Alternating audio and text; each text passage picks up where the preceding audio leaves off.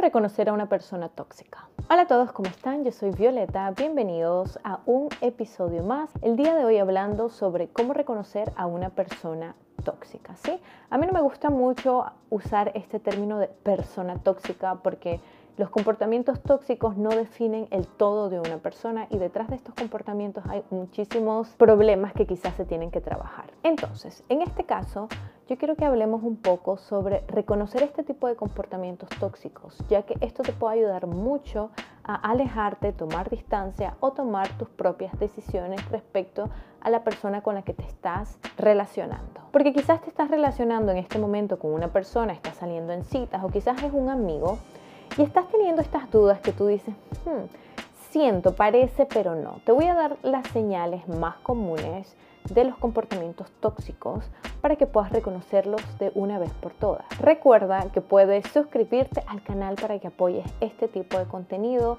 dejar tu like, dejar un comentario sobre qué otro tipo de temas te gustaría que tratara en un próximo episodio. Te dejo todas mis redes sociales en la caja de descripción y de igual forma mi reto gratuito de autoestima por 7 días, un reto muy básico, pero que puede ser tu primer paso para mejorar tu autoestima. Una persona tóxica es una persona que no ha alcanzado una madurez emocional, les cuesta manejar sus emociones y también puede ser que tenga muy poca empatía. La poca empatía pueden ser por muchísimas causas, sí, puede ser narcisismo, pero de igual forma también puede ser simplemente no saber corregularme con otras personas, no saber intimar. Y, e intimar no solamente a nivel de pareja, e intimar es tocar emocionalmente, porque no consigo reconocer ni siquiera mis propias emociones. Entonces aquí estamos hablando de una falta de madurez. Este tipo de personas tienen una necesidad emocional que suplir porque están en busca de este suministro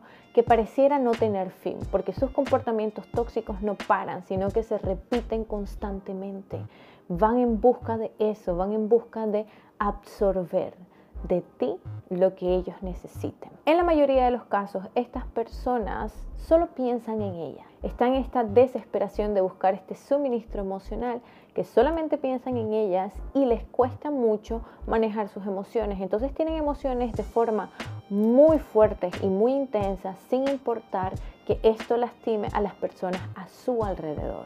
Y en este contexto quiero que tú entiendas que siempre va a haber una víctima a quien puedan absorberle este suministro emocional que tanto están buscando. En este punto es importante que sepas que no todas las personas tóxicas tienen las mismas necesidades emocionales, las mismas causas y mucho menos no todas saben que son personas tóxicas o que tienen comportamientos tóxicos. En la mayoría de los casos es la forma en la que han aprendido a relacionarse y les funciona, ¿sí? Les ha funcionado por este tiempo porque consiguen lo que están buscando, ¿sí? Es una forma fácil. Si chantajeo, recibo lo que quiero. Entonces, si recibo lo que quiero, pues está todo súper bien, ¿sí? Han normalizado su comportamiento y se rodean de puras personas que puedan manipular. ¿Sí? Ellos escogen muy bien con quién se relacionan y no siento que en todos los casos sea como, ah, este puede ser una buena víctima, sino que de forma inconsciente hacen un clic, porque esta persona hace todo lo que yo quiero, entonces me cae súper bien. Esta persona me dice sí a todo, entonces me cae súper bien. Esta persona me da ese suministro emocional, entonces es natural que me quede aquí al lado. Por eso no se rodean de personas que tienen una autoestima alta o personas que saben muy bien cómo manejar este tipo de comportamientos. Ellos huyen de las personas que les ponen límites. Así que pasemos a las señales para que tú reconozcas una persona tóxica. Ok, una de las principales señales es de que siempre son víctimas, ¿sí? Es muy fácil reconocer una persona tóxica observando cómo habla, y cuál es la perspectiva de su entorno. Siempre se está quejando, tiene una tendencia bastante pesimista, bastante fuerte esta tendencia y a diferencia quizás de algún amigo que tú tengas que esté pasando por un mal momento, que te quiera contar su problema, es de que esta persona con este comportamiento tóxico tiene siempre ese mismo problema, ¿no? Siempre pasa. Pero en el momento en el que tú quizás le des un consejo o le ayudes a empoderarse, no le gusta, porque en este momento no le estás dando el suministro emocional que quiere. Él no quiere que le digas cómo salir del problema. Él quiere que le des su compasión, él quiere que le des su lástima, él quiere otras cosas que lo mantengan en esta posición bastante cómoda de víctima. Entonces una persona que se va a estar quejando de todo mundo, todo está mal, todo es culpa de todos, ¿sí? Porque una persona con un comportamiento tóxico le cuesta muchísimo poder responsabilizarse de las cosas que tiene poder, ¿sí? En las cosas que él puede cambiar, pues también culpa a otros, ¿sí? Una persona que te dice que fue infiel por tu culpa, por tu culpa lo fui infiel porque tú eh, no sé, tú no eres tan bonita, entonces por eso te engañé, o, por la culpa de ella es que ella me buscaba. Entonces no logro responsabilizarme siempre pobrecita yo o pobrecito yo. Y es bastante complicado porque el victimismo viene de diferentes formas, a veces es muy difícil poder reconocerlo. Te manipulan, ¿sí? Son personas que utilizan mucho la manipulación para conseguir lo que quieren. Y esta manipulación tú te vas a ir dando cuenta, por ejemplo, quieren saber muchas cosas de ti y utilizan eso en que saben de ti como para chantajearte o no aceptan un no porque son personas muy poco tolerantes a un no o a los límites, entonces van a intentar convencerte de que hagas algo que quizás tú no quieres hacer, sin importar que ese algo ponga a prueba o ponga muy en duda tu credibilidad, tu honestidad, tus valores, te meten en un gran problema, pero si eso es lo que ellos lo que tú necesitas hacer para que ellos consigan lo que quieren, eh, muy probable que insistan muchísimo. Y parte de esta manipulación es el hacerte sentir culpable. El hacerte sentir culpable, el hacerte sentir culpable hace parte también del victimismo, pero como ellos son personas que no se responsabilizan por sus errores, te van a manipular haciéndote creer que es tu culpa lo que está pasando. Por ejemplo, si ellos quieren que tú hagas algo que tú no quieres hacer, pero ellos necesitan que lo hagas, quizás te van a hacer sentir de que si no lo haces ellos se van a morir, o si no lo haces quizás eh, ellos van a estar muy decepcionados de ti. Eh, diferentes formas de manipularte, pero de igual forma, quizás si ellos fueron infiel y tú les reclamas, quizás esta persona con un comportamiento tóxico te va a decir que, que es por tu culpa y te va te lo va a decir tanto, o sea, se va a hacer tanto la víctima, que quizás te va a hacer dudar de tu juicio, te va a hacer dudar de tomar la decisión que es correcta para ti o la que te, más te va a beneficiar. Por tu culpa te golpeé, no me molestes, eh, no me hagas enojar porque cuando me enojo te golpeo y no te quiero golpear, pero como tú tuviste la culpa, te das cuenta que tú tuviste la culpa porque tú mm, me, hiciste que me molestara, entonces por eso te he golpeado, ¿no? Esta es una frase muy remarcable de los abusadores, por ejemplo. Se me olvidó traer, no sé, eh, esto, se me olvidó traer tal cosa por tu culpa porque tú no me recordaste, ¿viste? Si me hubieras recordado, quizás yo...